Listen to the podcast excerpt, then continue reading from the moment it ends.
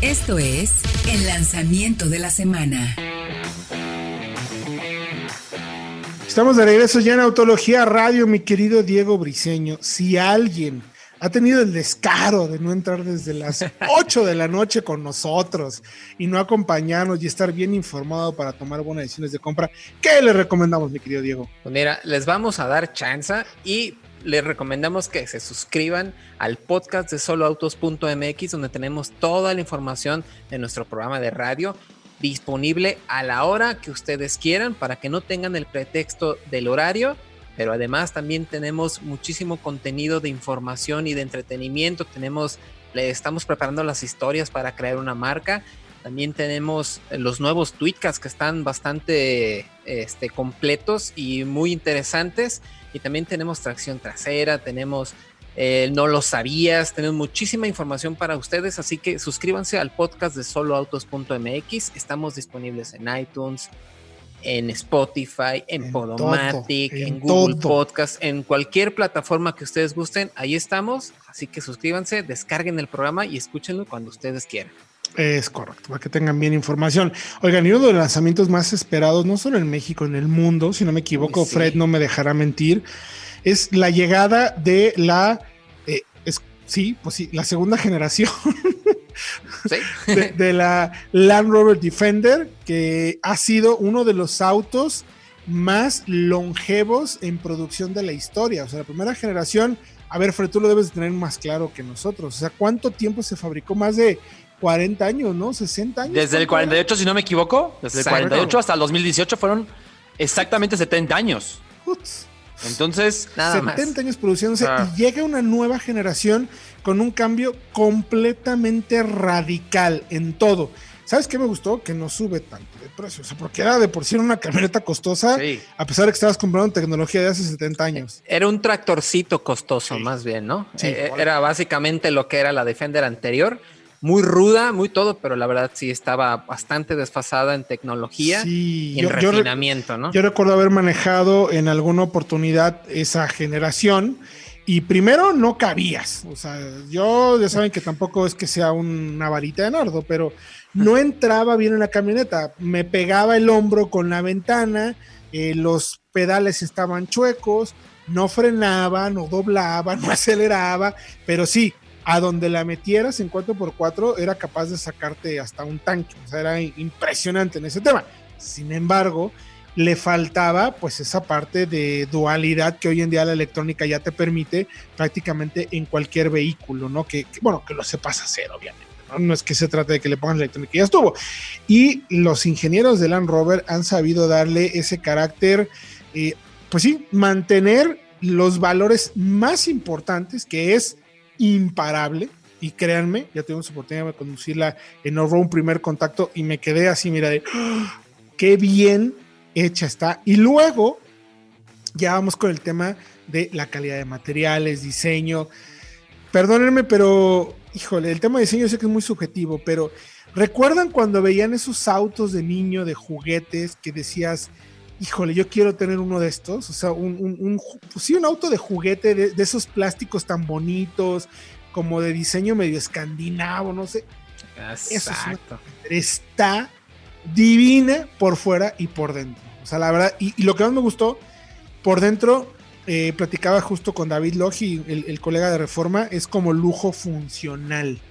Es, muy elegante, muy bien terminada, pero eso, Fred. sencilla eh, dos, tres pantallas para tocar el tema, los botones tienen multifunción eh, y además le puedes echar lodo adentro y lo puedes lavar, que es lo que me agradó muchísimo, ¿no? Y una gama de motores muy buena, todos mild hybrid, o sea, un producto muy completo, ¿no? Sí, eh, un producto que además evolucionó porque anteriormente, empezando por el Series, el Land Rover Series One del 48 y luego con ya el primer Defender en el 83 y ahora con esta nueva generación, creo que la evolución está muy marcada. Ya no es un coche tan enfocado al off-road. Sigue siendo muy capaz, no me malentiendan. Pero me parece, Héctor, que lo manejaste, que ahora es también un coche más cómodo. Muy cómodo. Con una, mucho mejor marcha. La anterior lo traías en ciudad, ibas brincando todo el tiempo, aún si no había ningún tipo de regularidad. Aquí creo que el coche es más cómodo, es más eh, refinado y a diferencia, por ejemplo, de un Wrangler o de la propia Ford Bronco, creo que también será más eh, familiar, de cierta manera. Totalmente de acuerdo, Fredo. Es un vehículo mucho más amplio, eh, tiene muy buen espacio atrás, buen espacio de cajuela. Eh, me gusta, a ver, todas, lo interesante es que la marca decidió que todas las Defender que lleguen a México llegan con todo lo que se necesita para hacer el 4x4. Nada más checa la suspensión neumática, Diego. Puede pasar de 17 centímetros, que se le llama como el modo comfort, para que te puedas subir, hasta 29. La capacidad de vadeo es hasta 90 centímetros, es la capacidad más alta de vadeo que hay en el mercado junto con otros de la marca. Eh, tiene hasta 45 grados de inclinación. Nosotros hicimos una prueba a 31 y bueno, yo te quiero decir qué estaba sintiendo. O sea, todavía le faltaba un tercio más de capacidad a la camioneta. Entonces, es un producto que, como bien menciona mi querido Fredo, eh, está muy refinado, no tiene nada que ver con el anterior, mantiene todo el, diseño, es, que es muy bonita, la verdad, o sea, a mí me gustó mucho y lo interesante también es que a través de la electrónica bien aplicada, tiene hasta seis modos de respuesta del sistema de tracción para nieve, hielo, eh, terracería, rocas y al final digo, hay todo ese tema de variación de altura, Puedes tener incluso un bloqueo de diferencial posterior. Hay uno central que funciona a través también con el sistema de DSP y hasta techo panorámico. Esta estructura, esta plataforma, se basa en, según nos dijeron en la Discovery, que es la D7, pero le llaman D7X, que es una variación para con refuerzos estructurales para que no pierda las características o más bien mantenga y mejore lo que ya sabía hacer la camioneta, es 60% más rígido. O sea, sí. Porque precisamente ese es uno de los cambios más importantes que sufrió con esta nueva generación, que ya no es un chasis de largueros con una carrocería encima, ya es un monocasco tal cual. Y eso podía, yo creo que tuvo a muchos de los sí. entusiastas este, muy nerviosos, pero yo creo que todo el trabajo que hicieron en esta plataforma, además con este sistema de suspensión neumática y los motores modernos, como este que trae el 3 litros turbocargado de, de 400 caballos y 405 libras pie de torque, yo creo que la ponen en otro nivel completamente, ¿no? Sí, sí, totalmente. Adelante, mi querido Fred. No, no, es que iba a decir que incluso inspiró a muchos otros modelos en todo el mundo, porque junto con el, el Jeep original, eh, el Defender inspiró también al Toyota FJ Cruiser, a sí. coches como la clase G. Incluso me parece que la, la clase G está inspirada en el Defender, a sí. diferencia de lo que muchos creen. Entonces, eh, tiene una historia y aún si ahora es diferente eh, estructuralmente, el tema de, de, suspensiones, enfoque incluso, sigue siendo un coche muy capaz, que es la idea del Defender. Llegar a donde quieras. Y además eso, el refinamiento. Mira, créanme que eh, por los lugares donde pasamos, el vadeo, lodo, escaleras, o sea, unos cambios de ejes que incluso la camioneta completamente apoyada en cambios de ejes se podía abrir la puerta y te das cuenta de verdad la fortaleza del chasis, del bastidor, de, de, de toda la estructura del vehículo. Y bueno, además con todo el nuevo sistema de conectividad y un nuevo sistema de infoentretenimiento de la marca que es sumamente, eh, es increíblemente intuitivo, es de cuenta que estás manejando un teléfono, lo puedes personalizar como se te cante y tiene un menú de operación de sistema, de todos los sistemas 4x4, eh, con gráficos de verdad muy bonitos, muy todo lo tocas, todo lo operas de manera muy sencilla. O sea, créeme que si es una...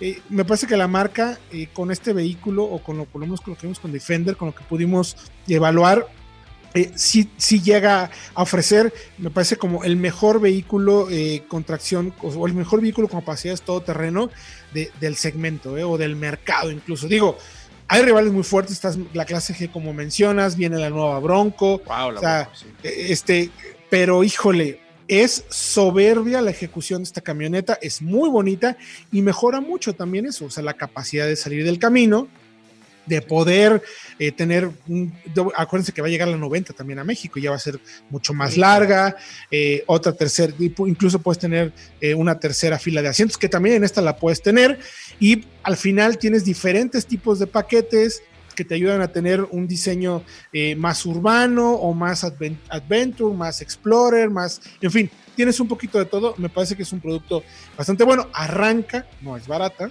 en 1.3 millones y lo que le quieras ir poniendo que además eso es lo interesante, ¿no? Eso es un vehículo que puedes personalizar a tu gusto.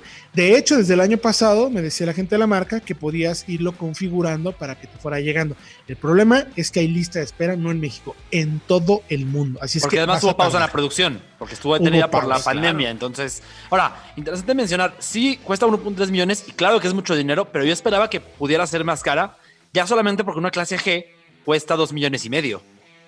Sí, entonces es fácil. O sea, ¿cuesta tanto una clase G? Claro, sí. También la clase G es, motor V8, es verdad. También. Pero mucho más lujosa, sí, ¿eh? sí, y incluso más, más a la antigua por el chasis y por las suspensiones. Sí. Pero yo esperaba que pudiera ser más cara y no. Se quedó un millón trescientos. Que, híjole, pues la va a poner cerca de, un, de, una Bronco, por ejemplo. Seguramente va a estar a la par.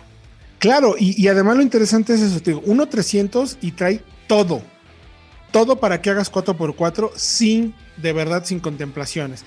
Ya si le quieres ir agregando más o menos cositas, pues ya te va a ir costando y los paquetes los irás preparando poco a poco. Pero bueno, eh, nada más así, hay como ocho conectores para los a bordo. O sea, para que conectes lo que quieras. O sea, la verdad es que muy interesante. Les invito a que a www.autologia.com.mx para que chequen un poco más el análisis que hicimos, porque la verdad es un vehículo que enamora, les va a encantar. Desafortunadamente, insisto, no es para todos, por presupuesto y porque está agotado, pero vale la pena verlo. Nosotros por el momento vamos a ir un corte y regresamos con más información aquí en Autología Radio.